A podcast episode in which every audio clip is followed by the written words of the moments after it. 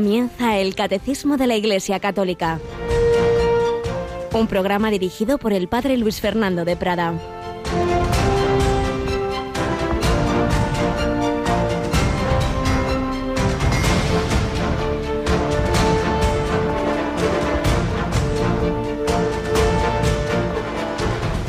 Jesús se volvió y mirando a los discípulos increpó a Pedro, Ponte detrás de mí, Satanás Tú piensas como los hombres, no como Dios. Alabado sean Jesús, María y José. Muy buenos días, muy querida familia de Radio María. Sí, hoy el Evangelio nos trae una escena fundamental en la vida pública de Jesús. La cuenta con más detalle San Mateo. Hoy tenemos la versión de San Marcos, pero en cualquier caso viene lo esencial, esa pregunta que Jesús hace a sus discípulos, a sus apóstoles, cuando lleva más o menos un año de vida pública, ¿quién dice la gente que soy yo? Pues que Juan Bautista, que Elías, que tal. Bueno, ¿y vosotros quién decís que soy yo? Tú eres el Mesías, tú eres el Hijo de Dios. Pedro, iluminado por el Espíritu Santo, pues responde bien, sí, pero cuando ya Jesús empieza la segunda parte de la enseñanza, dice, bueno, este primer año, pues ya me habéis ido conociendo, el Padre te ha dado, Pedro, esa luz, esa fe de quién soy yo, pero ahora voy a empezar a explicaros cómo voy a salvaros. Y empieza a hablar de la pasión. El Hijo del Hombre tiene que padecer mucho, ser reprobado por los ancianos, sumos sacerdotes y escribas, ser ejecutado y resucitar. Se lo explicaba con toda claridad. Y entonces va Pedro y ya deja de ser Pedro iluminado por el Espíritu Santo y vuelve a ser simplemente el Simón un poquito bruto, se lo lleva aparte al Señor y dice que se puso a increparlo, a regañarlo, dice otra versión. Bueno, el colmo. Pedro diciéndole a Jesús que no, que no, que es eso de, de que va a sufrir, que de ninguna manera le va a pasar eso. Entonces Jesús dice, ¿qué? Eh, entonces llama a todos, tú me has separado aquí para que no nos oyeran, y todos van a oír lo que te digo, apártate de mí, Satanás, o más exactamente, como hemos leído la traducción, ponte detrás de mí. ¿Qué significa esto? Que no eres tú el que va adelante a decir qué tenemos que hacer. Yo no te sigo a ti, sino tú a mí. Tú piensas como los hombres y no como Dios. Fundamental esta escena, porque esto nos pasa a nosotros. También nosotros somos discípulos de Cristo, sí, creemos en Él, somos católicos, creemos en Jesús, Hijo de Dios, sí, sí, pero cuando llega a la cruz Uy, madre, todo parece que se nos, se nos olvida. Eso que decía San Francisco de Javier Javier cuando estaba allí en el extremo oriente. Dice, sí, cuando uno leía el Evangelio allí en la universidad, en latín, el que buscare su vida la perderá, el que la perderá por mí la encontrará, todo muy bonito. Dice, ahora aquí en latín parece que a uno se le borra. Claro, porque que oye, que esto va en serio, oye, que, que va uno a la guerra y dice, oye, que es que disparan de verdad. Pues sí, sí, disparan de verdad. Llega la cruz, llega la enfermedad, llega ese fracaso, llega esa calumnia, llega la muerte. Uy, y entonces no, no, esto no puede ser, esto no puede ser. Entonces ya me enfado con Dios. Pero hombre, somos discípulos de Cristo, la señal del cristiano no es la Santa Cruz. Tú piensas como los hombres, no como Dios. Pues si le pasaba a Pedro, que, que, volvía a ser Simón, necesitaba todavía mucha enseñanza del Señor y sobre todo mucha luz del Espíritu Santo. Pues nosotros también es un proceso toda la vida de conversión, de que el Señor vaya transformando nuestra mentalidad, nuestra forma de pensar, de sentir y de actuar. En algunos lo, lo hace a lo largo de más tiempo, en otros más despacio, depende también, o más deprisa, depende también de nuestra respuesta. Hubo unos niños en que el Señor les dio una gracia muy abundante y ellos respondieron, claro, ese es el, el juego de la vida cristiana, gracia y libertad hubo unos niños que se hicieron santos enseguida. Bueno, tenemos hoy con nosotros a Yolanda Gómez de nuevo. Yolanda, buenos días. Muy buenos días, padre. Y bueno, decíamos el otro día que durante un tiempo no vamos a escuchar la voz de Cristina Rubio por su maternidad, pero vamos a aprovechar si tienes por ahí, me parece que tenemos a, a quien la sustituye, ¿verdad? Aquí tenemos a Marta. Así que vamos a presentarla. Marta Troyano, buenos días. Hola, buenos días, padre, y buenos días a todos los oyentes. Bueno, dos palabritas, porque también oirán tu voz eh, cada vez más en, esta emisora, ¿verdad? ¿De dónde eres, Marta? Eh, pues soy de, bueno, nací en Madrid, pero yo digo que soy de un pequeño pueblo de Guadalajara. Y, bueno, pues nada, aquí estamos en Radio María para servir a la Virgen. Estudiaste periodismo, en la Rey Juan Carlos, ¿verdad? y te casaste hace poco, ¿no es así? Sí, así es, en octubre, el día 5. bueno, pero tu voz ya es conocida en Radio María porque desde hace años eres voluntaria. ¿En qué programa? Sí, pues eh, participo en el programa Corred así para ganar, que este último año se emite los, el último martes de mes a las 11 de la noche con Javi Pérez y Javi Esquina. Así que ya es una conocida en la radio, pero ahora ya pasa de ser voluntaria una vez al mes a tener a que vamos a tener tu voz pues ya en este turno de nuestros queridos periodistas. Pues nada, bienvenida Marta. Pues muchísimas gracias. Y Yolanda, pues decíamos que esos niños pequeñitos, Jacinta y Francisco, Señor los hizo, la Virgen los hizo santos enseguida y precisamente los recordamos hoy en particular de Jacinta, ¿no es así? Sí, y vamos a tener un momento muy bonito en este día de a, partir de las seis de la tarde, las cinco en Canarias, desde el convento de Carmelitas Descalzas de Barcelona eh, vamos a ofrecer ese momento de oración que consistirá en una exposición del Santísimo con meditación acerca de la vida de los pastorcitos. También rezaremos la oración de vísperas con las madres carmelitas y el Santo Rosario que será rezado por un grupo de niños. Así que les invitamos a todos los oyentes a que se unan con nosotros en este día tan especial del centenario de la muerte de Santa Jacinta Marto. Así es, hay diversas iniciativas, como sabéis, también desde Guadalupe, México, hay otro rezo del Rosario. Nosotros lo hicimos anoche desde Fátima, teníamos ya esa primera conexión desde las diez y media de la noche, hora peninsular, y esta tarde como nos acaba de decir Yolanda, desde uno de los conventos de carmelitas de, Barcelona, de 6 a 8 de la tarde aproximadamente, donde están en ese convento reliquias de estos pastorcitos, pues tendremos ese segundo momento de oración, respondiendo a la llamada de la Virgen. Estos niños respondieron, sí, hicieron santos en muy pocos años.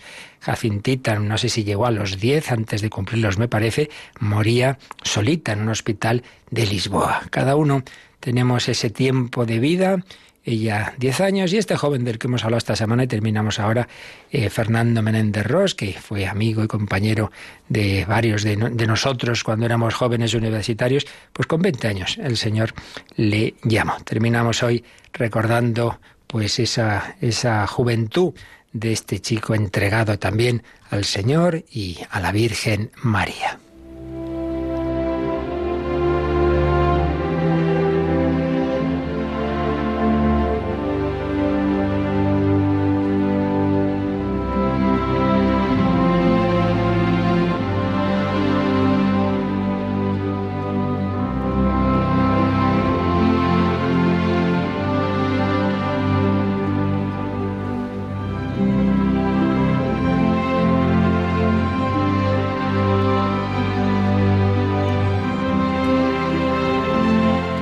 Santos nos enseñan a vivir y a morir. Así hemos ido recordando en programas anteriores, pues algunos santos, como fue su muerte, pero también esos santos del día a día, esas personas que quizá no los hemos localizado como santos, pero que luego uno se da cuenta. Dice, mira esa chica, pues cómo vivía entregada al Señor. Recordábamos esa chica toledana, Conchi, o ese padre de familia, Javier Maillo, o ese padre de, del padre eh, segundo Llorente, un hombre humilde, sencillo, pero que vivió y murió en esa fe católica. Pues también lo hemos recordado en estos días de este joven congregante mariano que también pues toda su vida la quiso consagrar a Cristo en una vida seglar, tenía novia, estudiaba derecho y empresas y tuvieron esa obra de caridad, ese grupo de jóvenes de recoger ayudas, donativos durante una Navidad pasando frío para llevar a, una casa en que unas religiosas tenían acogidas unas niñas huérfanas. Llevaban el resultado de esa colecta, dieron un, paseíto por el monte de Avantos en un 3 de enero de 1979. Se perdía un hermano de Fernando, fue a buscarlo y el que se despeñó fue él, apareciendo al día siguiente pues que había fallecido, pero con esa paz que irradiaba su rostro, una gran sonrisa besando la medalla de la Virgen y el crucifijo. Hoy vamos a recordar eh, la carta, o al menos parte de ella, que, su padre escribió y que se publicó en el boletín de, de esa congregación mariana, para que veamos también pues cómo el Señor a todos nos, nos quiere hacer santos y también a través de la cruz, esa cruz que Jesús le dijo a Pedro, que piensas como los hombres, no como Dios, en el pensamiento según Dios, entra la cruz, entra ese camino, el que quiera venir detrás de mí, que se niegue a sí mismo, que cargue con su cruz y me siga. Y esa cruz es especialmente fuerte para unos padres cuando pierden a un hijo, sobre todo cuando es de una manera repentina e inesperada. Pero así escribía el padre de Fernando, que también llamado Fernando. Hijo, quisiera ser la voz que en nombre de toda la familia supiera decirte algunas cosas muy sentidas por todos nosotros, ahora que pronto hará un mes de que partiste el encuentro del Padre. Escribía estas líneas, pues eso, unas semanas después de aquel 3 de enero de 1979. El Señor quiso adelantar el verte cara a cara en aquella tarde de comienzos de enero, en que después de gozarte con la alegría de unas niñas sin padre, que recibían alborozadas el fruto del esfuerzo de la congregación mariana que presidías, subiste al monte, no a hacer alpinismo, no era ese tu deporte, sino a ensanchar tus pulmones con el aire limpio de las alturas. En la mañana del día que el Señor había elegido para su encuentro contigo, como intuyendo ya ese momento, quisiste en el monte, junto con tus compañeros de congregación y hermanos, saludar a la Madre, recitando con devoción las palabras inolvidables del Ángelus, que sabías tanto gustan también a tu madre de aquí abajo, como el que va invitado a una casa y se apresura a llevar unas flores como homenaje a la señora que solícitamente cuida de ella. La niebla os envolvió de repente, quizá como un símbolo de la oscuridad en que hoy se empeñan en vivir los hombres apegados a lo terrenal, y en ese momento mientras buscabas a tu hermano pequeño que se había perdido. El Padre amoroso quiso llenarte para siempre de su luz sin dimensiones.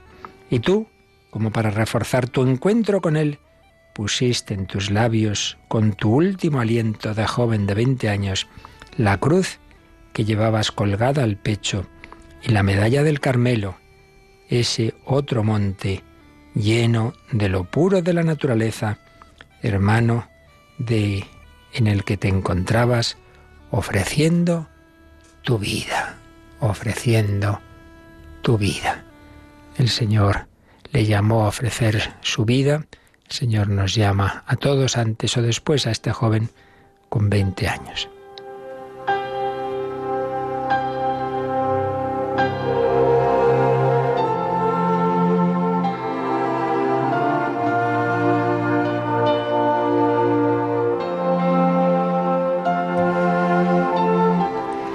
Alegría del encuentro supremo quedó bien patente en la expresión de tu cara, que irradiaba esa paz que ya habías alcanzado. En tu cartera encontramos el rosario que siempre rezabas, el detente del Sagrado Corazón, la reliquia de la Madre Maravillas, las insignias de la bandera de España, la cruz de San Andrés, etc. Ahora has podido ya ver realizado tu sueño. Cuando te imaginabas en aquel escrito inacabado que encontré entre tus ordenados papeles, volando solitario, silencioso en los cielos maravillosos, tan feliz como nunca lo he sido, o lo vaya a ser en esta vida.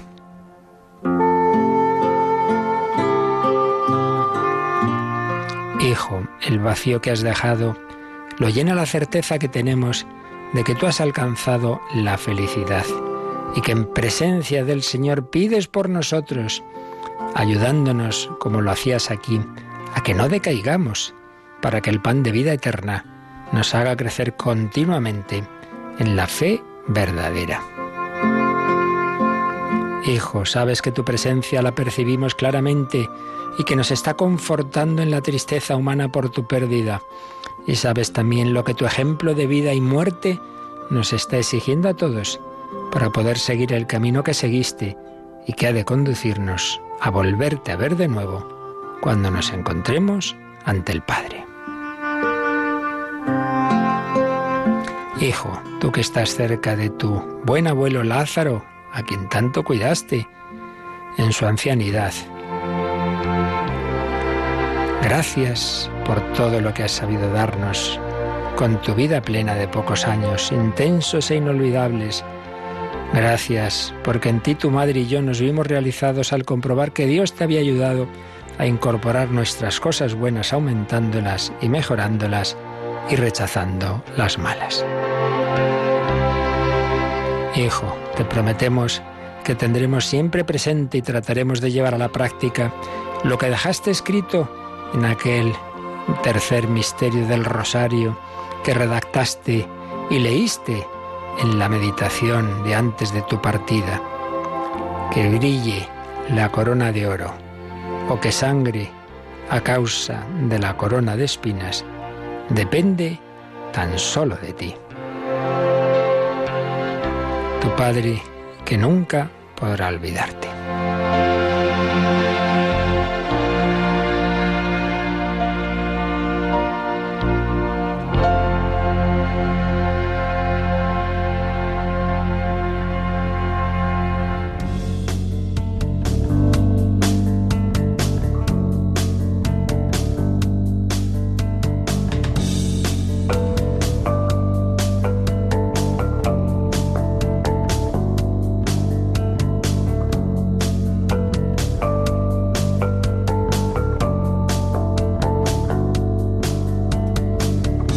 Creo en la vida eterna. Pues sí, es la fe de esta familia, de este joven, de estos padres, es la fe le pedimos a la Virgen María que interceda para que el Señor nos la aumente, la fe con la que ella vivió, con la que ella sufrió, con la que ella gozó, con la que ella acompañó la agonía de Jesús terrible en el Calvario, la fe con que lo dejó en el sepulcro, pero también la fe con la que esperaba ella sí, su resurrección. Y ahora ya, junto a Jesús, los dos, en cuerpo y alma, con corazón amante en el cielo, nos acompañan, nos guían también a nosotros, para que también nosotros nos encontremos allí con ellos y con los hermanos que han aceptado la invitación al banquete celestial. Pues es lo que estamos viendo en estos artículos últimos del credo el undécimo, creo en la resurrección de la carne, y el que estamos comenzando a comentar, creo en la vida eterna, que pasa después de la muerte. Pero todavía estamos en ese primer número en el que no es aún después de la muerte, sino ese momento de la muerte, como nos acompaña la Iglesia. Y es como empieza la exposición del catecismo sobre este artículo duodécimo del credo, creo en la vida eterna, empieza con este número 1020 que ya hemos leído un par de días y lo vamos a volver a hacer en este tercer día porque tiene mucha enjundia. Así que Yolanda, de nuevo cogemos este 1020 y lo releemos. El cristiano que une su propia muerte a la de Jesús ve la muerte como una ida hacia Él y la entrada en la vida eterna. Cuando la Iglesia dice por última vez las palabras de perdón de la absolución de Cristo sobre el cristiano moribundo, lo sella por última vez con una unción fortificante y le da a Cristo en el viático como alimento para el viaje. Le habla entonces con una dulce seguridad. Hasta ahora, ayer en concreto, pues veíamos este primer párrafo, esos tres sacramentos que decíamos que así como hay tres sacramentos de la iniciación cristiana, que van introduciéndonos en la vida eclesial, que son bautismo, confirmación y Eucaristía, pues también hay tres sacramentos de la despedida cristiana, que siempre que es posible, porque uno tenga aún esa conciencia, pues es el ideal poderlo recibir. La absolución, una última confesión en la vida, un pedir perdón de los pecados de toda la vida, que se suele añadir también, pues una indulgencia plenaria en nombre del Papa, Papa concede indulgencia plenaria a todo moribundo. El sacerdote dice, en nombre de nuestro Santo Padre, el Papa, el que sea en ese momento, te concedo indulgencia plenaria de todos tus pecados en el nombre del Padre y del Hijo y del Espíritu Santo. Bien, pero eso es la indulgencia que se añade a ese sacramento, la penitencia. Segundo, la unción de enfermos. Se puede ir recibiendo cuando uno ya está enfermo grave o anciano, pero evidentemente en ese último momento, pues se haya recibido antes o no, pues también la unción de enfermos, que sería la última de las unciones que el cristiano recibe sacramentalmente. Y recordábamos también que las primeras unciones se dan en el bautismo. La unción con el óleo de los catecúmenos en el pecho y la unción con el santo crisma en la cabeza. Luego la unción de, de la confirmación. De nuevo, con el crisma. Si uno es ordenado sacerdote, otra unción también con ese crisma. Pero luego la unción de los enfermos, que como digo, se puede ir recibiendo eh, ya en una situación de debilidad, de ancianidad, o va a tener una operación grave, y en, esa, esa, en ese momento final de, en que uno ya pues, se prepara para la muerte. Y en tercer lugar, el viático. Así como hay una primera comunión, de niño o más mayor si uno se ha convertido después, pues existe esa última comunión que es ya alimento para ese último viaje, para esa peregrinación a la vida eterna. Y esa última comunión se llama viático, que es como, pues eso, el bocadillo que se nos da para, para una excursioncita, pues es el, el alimento para ese camino, el alimento para el viaje. Y después de habernos hablado este número 1020, de esos tres sacramentos que confortan al cristiano para entrar en la vida eterna, nos pone aquí parte de, la oración que llamamos recomendación del alma, que realmente es preciosa. Vamos a leer los fragmentos que nos pone aquí también el catecismo, Yolanda. Alma cristiana, al salir de este mundo, marcha en el nombre de Dios Padre Todopoderoso, que te creó, en el nombre de Jesucristo, Hijo de Dios vivo, que murió por ti, en el nombre del Espíritu Santo, que sobre ti descendió. Entra en el lugar de la paz y que tu morada esté junto a Dios en Sión, la ciudad santa, con Santa María Virgen, Madre de Dios, con San José y todos los ángeles y santos. Te entrego a Dios y como criatura suya te pongo en sus manos, pues es tu hacedor que te formó del polvo de la tierra.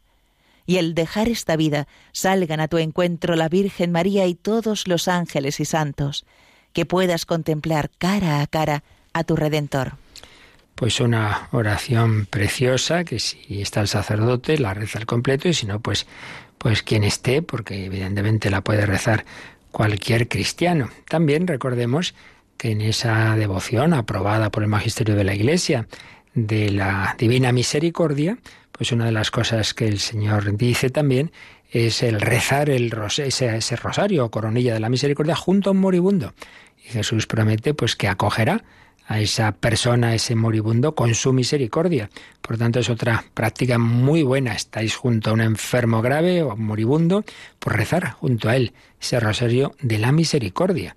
A veces incluso, pues, aunque a lo mejor haya sido una persona, pues, poco practicante y quizá no haya recibido los sacramentos, tú reza el rosario de la misericordia junto a él y confiemos en el Señor, confiemos en su misericordia. En esta recomendación del alma, como habéis podido oír, aparte de ese encomendar el alma, presentar el alma al Señor, se nos habla de la Virgen, de San José, de los ángeles y de los santos. San José, patrono de la buena muerte. Claro, porque todo hace pensar que él moría, pues eh, todavía en, antes de la vida pública de Jesús, porque luego no se le menciona en ninguna escena, de la vida pública sí que se le había mencionado, por ejemplo, en cuando Jesús tiene 12 años y se pierde, entre comillas, en el templo. Por tanto, pues todo hace pensar que moría con, con María y con Jesús, pues qué mejor muerte. Es la muerte con, con el Señor y con la Virgen María. Por eso es también muy bueno encomendarnos a Él, pedirle una buena muerte, pedirle por los agonizantes y esas jaculatorias antes de dormirnos. Jesús, José y María, os doy el corazón y el alma mía. Jesús, José y María, asistidme en mi última agonía. Jesús, José y María, en vos descanse en paz el alma mía. Encomendarnos a San José. Por supuesto, encomendarnos a la Virgen María y simplemente el rezar con devoción el Ave María y sobre todo la segunda parte, pues démonos cuenta de que siempre que rezamos el Ave María, estamos pidiéndole a la Virgen por nuestra muerte. Santa María, Madre de Dios, ruega por nosotros pecadores, ahora y en la hora de nuestra muerte. Algún autor comenta que ahí tenemos los dos momentos fundamentales de la vida del cristiano. ¿Cuáles? El ahora, el momento presente y la hora de nuestra muerte. El momento presente, muy importante. ¿Cuántas veces perdemos el tiempo pues porque estoy recordando el pasado ahí para mal, porque hice mal, porque ahí con escrúpulos, mira, ya está hecho, ya lo que hiciste ya está hecho, Dios ya le has pedido perdón, venga, no le des más vueltas, o con nostalgias, o preocupándonos del futuro, que pasará, y entonces se nos va lo único que está en nuestras manos, que es el presente. Por eso recordemos el pasado a la misericordia, el futuro a la confianza, el presente al amor. Vive el momento presente. Pero luego también pedimos por ese momento fundamental que viene a ser eh, o debe ser la culminación de la vida, donde se concentra pues lo que ha sido el, centro de nuestra vida, que la muerte sea ya la culminación de esa entrega a Dios, de ese corazón filial y fraternal. Pues los santos han muerto con amor a Dios, con amor al prójimo, procurando no molestar, procurando dar buen ejemplo y poniéndose en manos del Señor, haciendo actos de fe, de esperanza, de amor. Santa María ruega por nosotros pecadores ahora y en la hora de nuestra muerte. Por eso, Yolanda, vamos a ir al, al número 2677, que es de la parte eh, final ya del, del catecismo, la parte de la oración donde comenta el Ave María. En el 2677 hay un primer párrafo que Santa María, Madre de Dios, ruega por nosotros, pero hay un segundo párrafo, que es donde vamos a leer, que comenta precisamente esta parte que estamos diciendo. Ruega por nosotros pecadores. Lee eso, por favor. Ruega por nosotros pecadores, ahora y en la hora de nuestra muerte. Pidiendo a María que ruegue por nosotros, nos reconocemos pecadores y nos dirigimos a la Madre de la Misericordia, a la Toda Santa. Nos ponemos en sus manos ahora, en el hoy de nuestras vidas y nuestra confianza se ensancha para entregarle desde ahora la hora de nuestra muerte. Que esté presente en esa hora, como estuvo en la muerte en cruz de su Hijo, y que en la hora de nuestro tránsito nos acoja como Madre nuestra para conducirnos a su Hijo Jesús al paraíso. Como veis, un texto precioso. Si es que tenemos unas riquezas en el catecismo, que muchas veces leemos 40 cositas por ahí, que nos parecen maravillosas y nos damos cuenta de que, de que aquí hay una síntesis de las maravillas de la tradición de la Iglesia. Ruega por nosotros pecadores. Sí, para empezar la humildad. La humildad es la verdad, es reconocer que somos pecadores todos. Pero ella, que en cambio es la Inmaculada, que es la Santa, ella, Santa María, la Madre de Dios, pues le pedimos que ruegue por nosotros, porque sí, es santa, pero es también la Madre de la Misericordia y nos ponemos en sus manos, dice el catecismo, ahora, es decir, en el hoy de nuestras vidas. Pero, qué bella expresión dice ahora, nuestra confianza, nuestra confianza se ensancha para entregarle desde ahora la hora de nuestra muerte. Esto es muy importante. Que lo tengamos ensayado, digamos, que no es que de repente, ay, que me muero, que me muero, nunca lo había pensado, no.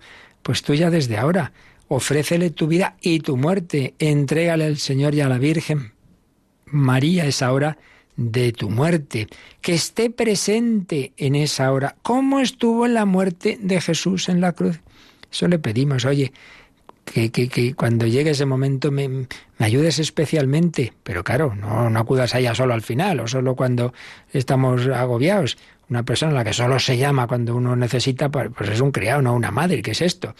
Por eso tengamos esa devoción filial a la Virgen María para todo, pero evidentemente hacemos bien en pedirle especialmente que ese momento decisivo para la eternidad pues esté ya ahí presente como estuvo en la muerte de Jesús. Le entregamos, nuestra confianza se ensancha para entregarle desde ahora la hora de nuestra muerte, que esté presente en esa hora, como estuvo en la muerte en la cruz de su Hijo, y que en la hora de nuestro tránsito nos acoja como Madre nuestra. Pues no nos olvidemos de que fue precisamente ahí en ese momento de la muerte de Jesús, cuando Él le dijo, ahí tienes a tu hijo, ahí tienes a tu madre, a Juan, pero a Juan en cuanto discípulo, que nos representa a todos nosotros, que nos acoja como Madre nuestra para conducirnos a su Hijo Jesús al paraíso, como fue al paraíso ya, ese mismo día, esa misma tarde, pues ese que llamamos el buen ladrón, hoy estarás conmigo en el paraíso invocación a la Virgen María, invocación a San José, os decía también, y también la recomendación del alma menciona a los ángeles y a los santos. Vamos a ir al 336, que ya lo vimos hace mucho, este número del catecismo, donde se nos habla precisamente de los ángeles y tiene que ver con esto, con esta eh, oración que, que estamos comentando. Desde su comienzo hasta la muerte, la vida humana está rodeada de su custodia y de su intercesión. Nadie podrá negar que cada fiel tiene a su lado un ángel como protector y pastor para conducir su vida. Desde esta tierra, la vida cristiana participa por la fe en la sociedad bienaventurada de los ángeles y de los hombres unidos en Dios. Bueno, pues ya lo veis, era un número que comentamos en su momento cuando hablamos en el credo del creador de lo visible y lo invisible. Lo invisible se refiere a los ángeles y este número 336 nos ha dicho que los ángeles custodian la vida humana desde su comienzo hasta la muerte. Y nos ha citado una expresión de San Basilio que dice que cada fiel tiene a su lado un ángel como protector y pastor para conducirlo a la vida. Pues sí, el Señor en su providencia, pues ya sabéis, lo que quiere es eso, sin quitarnos la libertad y está lo grande y lo peligroso de nuestra parte. Claro que podemos usarla mal y podemos rechazar esa invitación a la vida eterna, pero de su parte el Señor pone todo. Lo más importante que ha puesto es esa encarnación, esa pasión, muerte y resurrección, pero también tantas ayudas que nos da, y entre ellas la de los ángeles. Por eso también, por eso también todos los días encomendémonos a nuestro ángel de la guarda en toda circunstancia y también que nos ayude en ese momento final. Bueno, pues con esto terminamos este sencillo comentario a este número introductorio de este artículo 12, el 1020, y precisamente hemos leído este, estos fragmentos de la recomendación del alma y vamos a escuchar una composición clásica de un famoso sacerdote, compositor de música sacra, Perosi, pues que es justamente sobre esto, para ese momento del tránsito, de la muerte del alma, y cuando se canta y se le dice al alma que te conduzcan al cielo, al paraíso los ángeles, pues oímos esta, esta composición eh, de Perosi y pedimos por todos los agonizantes de este día que los ángeles les conduzcan al encuentro con el Señor.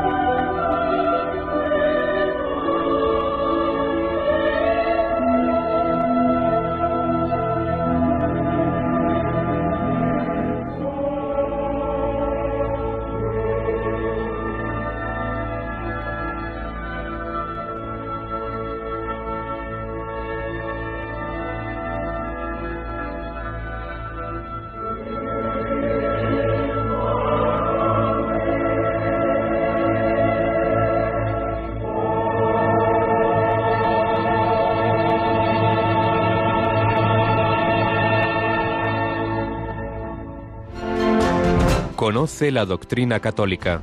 Escucha el catecismo de martes a jueves de 8 a 9 de la mañana y los sábados a la misma hora profundizamos en los temas tratados en el programa En torno al catecismo. In paradisum, que los ángeles te conduzcan al paraíso. Hoy estarás conmigo en el paraíso. Pues bien, este número 1020 nos ha hablado de ese momento final de la peregrinación de nuestra vida, de la vida cristiana, ese momento de la muerte, de las ayudas que la Iglesia nos da, el Señor nos da a través de la Iglesia, los sacramentos, esos tres últimos sacramentos en esa circunstancia, esas oraciones como la recomendación del alma y bueno, cómo debemos prepararnos día a día, día a día, pedir y particularmente a la Virgen que ruegue por nosotros, que somos pecadores, en la hora de nuestra vida y en esa hora de nuestra muerte. Y ya, después de este primer número, pues este, este artículo 12 va a desarrollar el comentario que hace el catecismo este artículo 12 va a tocar estos puntos que ya mencionábamos el otro día. En primer lugar, ¿qué ocurre en ese instante cuando ya el alma deja el cuerpo? Pues se presenta ante Dios y es lo que llamamos, y vamos a ver enseguida, el juicio particular. Y de ese encuentro con Dios, de la situación del alma en relación con Dios, pueden derivarse tres situaciones. El cielo, la purificación final que llamamos purgatorio o el infierno. Tras el juicio particular, cielo, purgatorio o infierno. Luego, el catecismo nos va a hablar, aunque ya se había hablado algo en otra parte, del juicio final y finalmente de esa expresión que aparece también en la escritura de los cielos nuevos y la tierra nueva, la esperanza de los cielos nuevos y la tierra nueva. Para añadir finalmente un pequeño comentario al amén. Y es que no olvidemos que estamos comentando el credo, que es una oración, no es una simple eh, recopilación de verdades así como en plan intelectual, sino que es una oración. Y de hecho pues la rezamos como oración, se puede rezar en el rosario, se puede rezar, por ejemplo, en Radio María la, la tenemos también entre las oraciones de, de la mañana. Ese credo, pues que es un símbolo que no debemos decir, ya digo, simplemente como, bueno, una enumeración de verdades, sino como una expresión de nuestra confianza. Creo en Dios Padre es como decir, me apoyo en Dios Padre que me ha creado, que me da la vida. Creo en Jesucristo, pues quiere decir, confío en Jesucristo que me ama tanto, que se ha hecho hombre por mí, que nació de la Virgen, que murió por mí, que ha resucitado. Creo en el Espíritu Santo, pues me apoyo en Él, le pido su luz, su gracia, que Él me guíe a través de la Iglesia y espero ese regalo de la vida eterna. Pues son los puntos que vamos a ver. Juicio particular, cielo, purgatorio, infierno, juicio final, esperanza de los cielos nuevos y la tierra nueva, para finalmente decir amén. Sí, Señor, lo creo, creo en ti. Como una breve síntesis introductoria a estos puntos podemos leer las palabras que escribe en una precisamente lo que se llama una breve síntesis académica de teología el profesor Eduardo Vadillo. Nos recuerda que inmediatamente después de la muerte se da el juicio particular del alma. Tanto en el caso de condena como en el de salvación, si fuera preciso después de la purificación de vida, el alma recibe ya su retribución. O sea, no hay que esperar al final de la historia, sino que ya tras ese juicio particular, pues ya eso implica unas consecuencias para el alma. Eso sí, al final de los tiempos tendrá lugar el juicio universal, que tiene el sentido de manifestar las diversas respuestas de los miembros de la humanidad ante Dios. Entonces sucederá la resurrección de los cuerpos, de la que tenemos certeza, aun desconociendo el cuándo y el cómo. A veces ha llegado esa pregunta, pero bueno, ¿cómo va a haber dos juicios si ya ha habido uno? El juicio universal no es que se vuelva a ver qué ha pasado con cada uno, sino que es una manera, digamos, de hacer público ante la historia, ante toda la humanidad, la verdad, la verdad de la historia que tantas veces han aparecido como muy buenos unos asesinos y viceversa, como con gente mala y calumniada y, ejecutada en tantas ocasiones, pues personas como, como malos ciudadanos y resulta que al revés, que han sido mártires, etcétera. Juicio universal, ese sentido de manifestar la verdad de una manera pública y pues sabiendo que ahí va unida a la venida segunda de Jesús, la parusia y la resurrección de todos. Sigue diciendo el profesor Vadillo, tanto en el caso de los bienaventurados como en el de los condenados, la retribución se extenderá entonces al hombre completo, alma y cuerpo para siempre. El juicio particular y la retribución del alma pone de manifiesto la responsabilidad personal, mientras que la resurrección de todos, el último día y el juicio final pondrán de manifiesto la responsabilidad comunitaria. ¿Veis? Esto es interesante. Juicio particular, pues nos recuerda eso, que cada uno es responsable de su propia vida. Pero por otro lado, el juicio final también nos recuerda que somos miembros de una humanidad y que ese aspecto comunitario pues también tiene su importancia. Y un poco más adelante, en esta síntesis, pues dice algunas palabras más sobre, sobre ambos juicios, juicio particular y juicio final. Eh, dice, juicio particular es el discernimiento que tiene lugar inmediatamente después de la muerte, por el que queda fijada la suerte definitiva de cada ser humano. Entonces, nos recuerda unos textos, unos textos de la Escritura que vamos también nosotros ahora a leer. Dice, en San Juan, capítulo 3, del 17 al 19, se establece que el juicio depende de la fe o incredulidad en Jesús, mientras que en el capítulo 25 de San Mateo se presenta la perspectiva de las obras realizadas en favor de otros. Bueno, pues ambos aspectos, el de la fe en Jesús y el de las obras de caridad, se complementan entre sí. Esto hay que hacer siempre, nunca contraponer, sino que complementar. El Señor va extendiendo, va dando su enseñanza en distintos momentos, que lo que hay que hacer es eso, unirlos. Tal juicio es una constatación de la situación real ante Dios que tiene ya ahora cada hombre. Tanto la visión de Dios y el castigo eterno respectivamente, tanto uno como otro, se dan inmediatamente después del juicio particular, a menos que se tenga algo que purgar. Entonces estaríamos hablando del purgatorio. Bien, esos dos textos que, cita aquí pues Orbadillo, bueno, el de Mateo 25 lo conocemos bien, tuve hambre, me disteis de comer, tuve sed, me disteis de beber, o al revés, no me disteis de comer, no me disteis de beber. Las obras de caridad. Y el de Juan, capítulo 3 de San Juan, 17 a 19, dice así, Jesús, porque Dios no envió a su Hijo al mundo para condenar al mundo, sino para que el mundo se salve por su medio. El que cree en Él no se condena, pero el que no cree ya está condenado por no haber creído en el nombre del Hijo único de Dios. Y esta es la condenación, que la luz vino al mundo, y los hombres amaron más las tinieblas que la luz, porque sus obras eran malas. Seguida nos puede parecer más lógico, digamos, lo de Mateo 25, claro, si uno no ha tenido caridad con el prójimo, pues se entiende más, ¿no? Pues esa negatividad de su vida, pero claro, culpa tiene si uno no ha creído. Bueno, esto ya lo hemos explicado con mucha calma en otros momentos, hablando de la fe y en el programa Vida en Cristo, con, en diez programas sobre la fe, que no es un tema meramente intelectual, sino que cuando uno ha recibido suficientes pruebas de otro, de que es una persona que estoy hablando a nivel humano de momento, que, que, sabe de lo que habla y que es de toda confianza, si yo diga, ah, no, no me fío de lo que tú me dices, eres un mentiroso, hombre, eso no es un tema intelectual, eso, eso, está mal, eso es desconfiar de alguien, es ofenderle.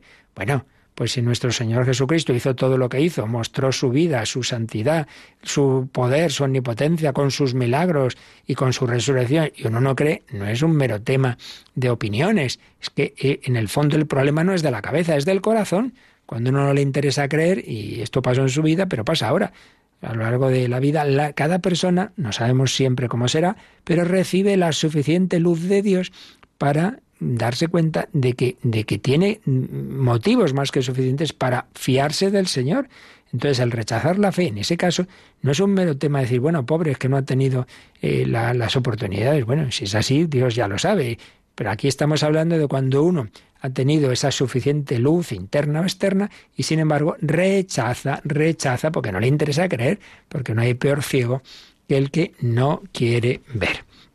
Juicio particular. Y luego el juicio final consiste en la revelación del sentido último de la historia y de toda la realidad, a la luz del triunfo definitivo de Cristo, que es el único capaz de abrir ese libro del que habla el Apocalipsis, Apocalipsis 5, 9.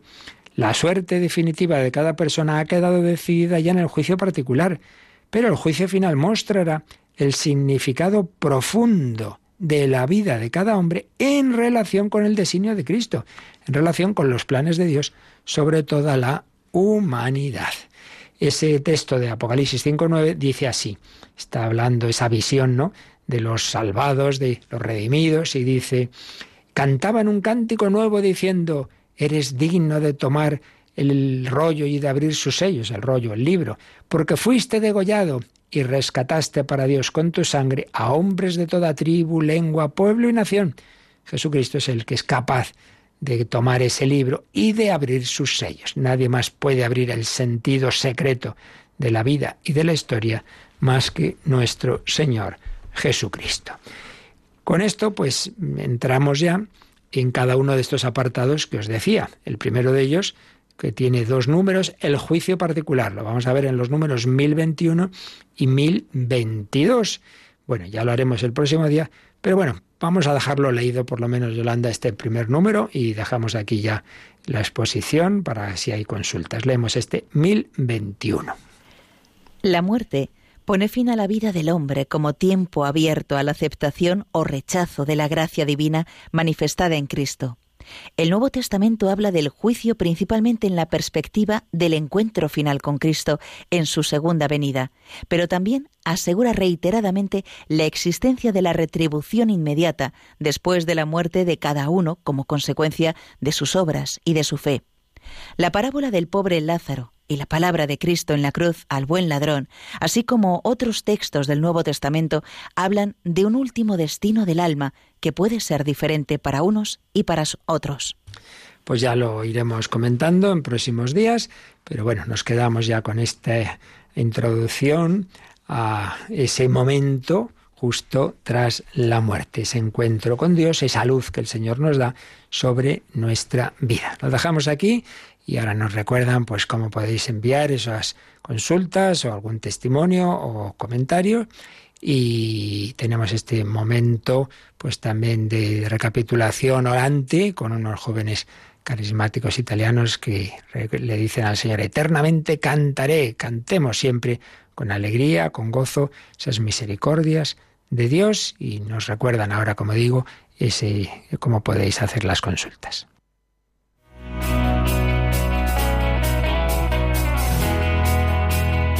Participa en el programa con tus preguntas y dudas.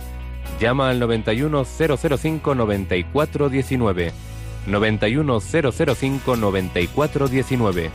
También puedes escribir un mail a catecismo arroba radiomaria.es.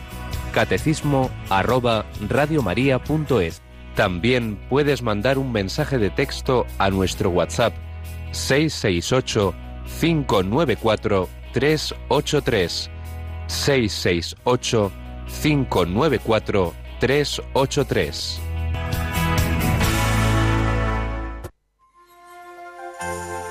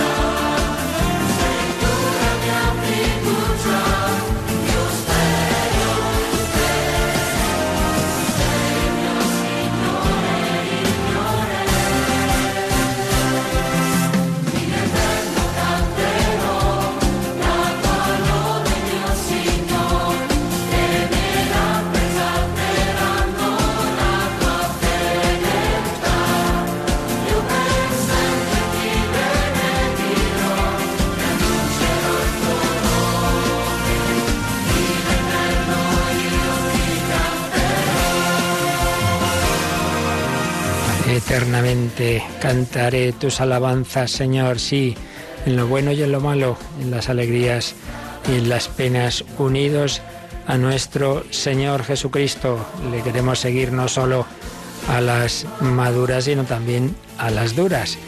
Bueno, tenemos siempre en estos temas un montón. Consultas llegan por el correo, por el WhatsApp, por el teléfono, a ver qué nos da tiempo. Yolanda, empezamos por el teléfono, ¿hay alguna llamada?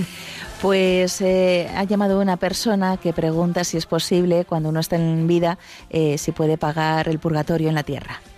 Sí, ya lo decíamos ayer, me parece, que yo no usaría esa expresión pagar como si fuera como una deuda así material, sino en el sentido digamos, ontológico. ¿Qué quiere decir con esto? Que no es que Dios lleve ahí una, una lista así como en plan vengativo, has hecho esto, te vas a enterar. No es eso. Es, vamos a usar la expresión del, de la medicina. Uno pues ha fumado o uno ha hecho no sé qué cosas que no claro, que le han dejado unas consecuencias en su cuerpo, pues claro, eso tiene que irse purificando. Hay que tomar algo, hay que sanar eso. Bueno, pues es lo que pasa. El alma se va hiriendo, se va ensuciando. Y claro, bienaventurados los limpios de corazón porque ellos verán a Dios. Para ver a Dios tiene que estar purificada el alma. Si el parabrisas del coche está sucio o es peligroso conducir, no veo bien. Hay que limpiarlo. Pues la limpieza del alma o se hace en esta vida o se completa en el más allá.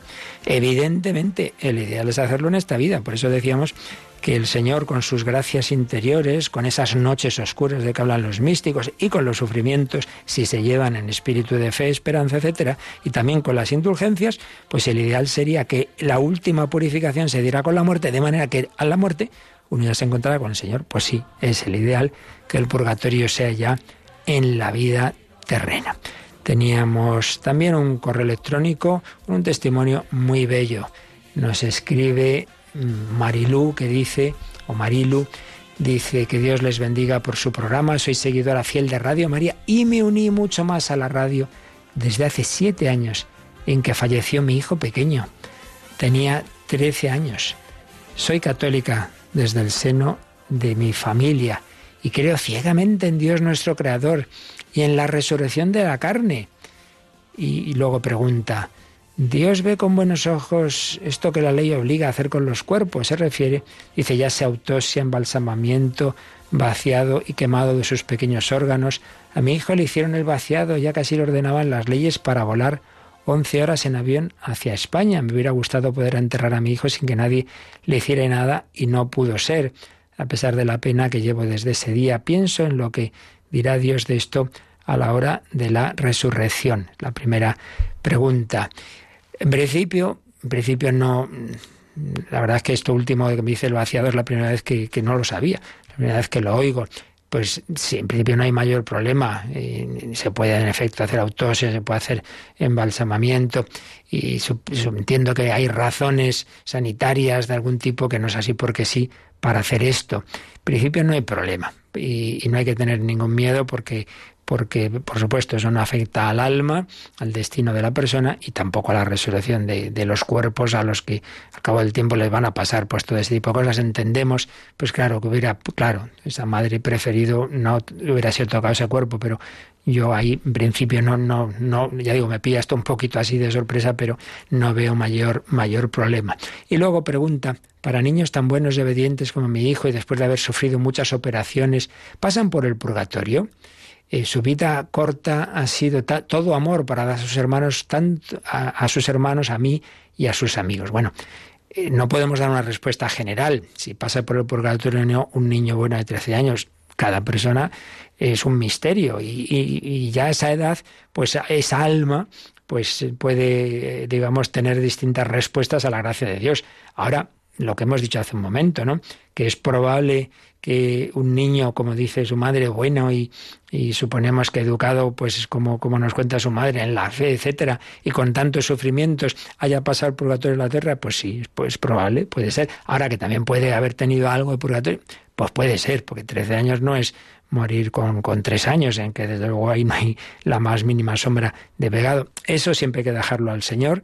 En cada caso particular no podemos saber exactamente la situación de cada uno. Ahora, que todo hace pensar a tener mucha esperanza, pues sí, que tenga mucha esperanza esta madre, porque un chico bueno, como nos dice, y que ha muerto, pues eso, trae mucho sufrimiento y en la fe, etcétera, pues, pues desde luego, eh, si ha tenido purgatorio será una cosa, pues seguramente breve, pero en fin, ya digo que yo ahí eh, no podemos hablar de lo que no sabemos con certeza. Ahora, esperanza y confianza en esa felicidad de su hijo y en esa salvación, pues hombre, yo creo que sí. Y no sé si rápidamente nos da tiempo algo más, Yolanda.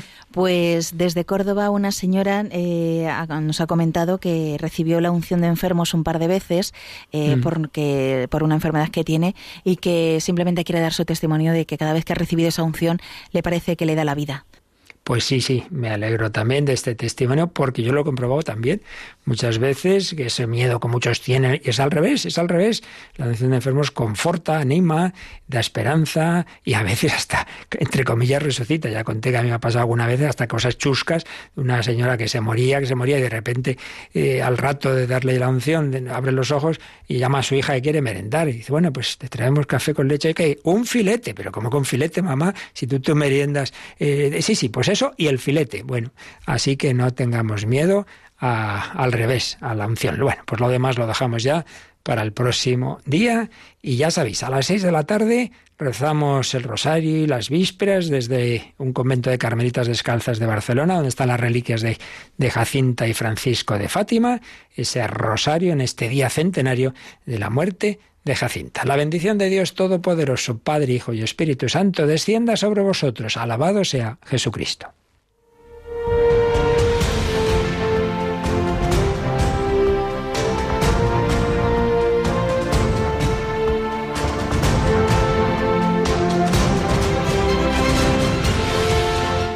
Han escuchado en Radio María el Catecismo de la Iglesia Católica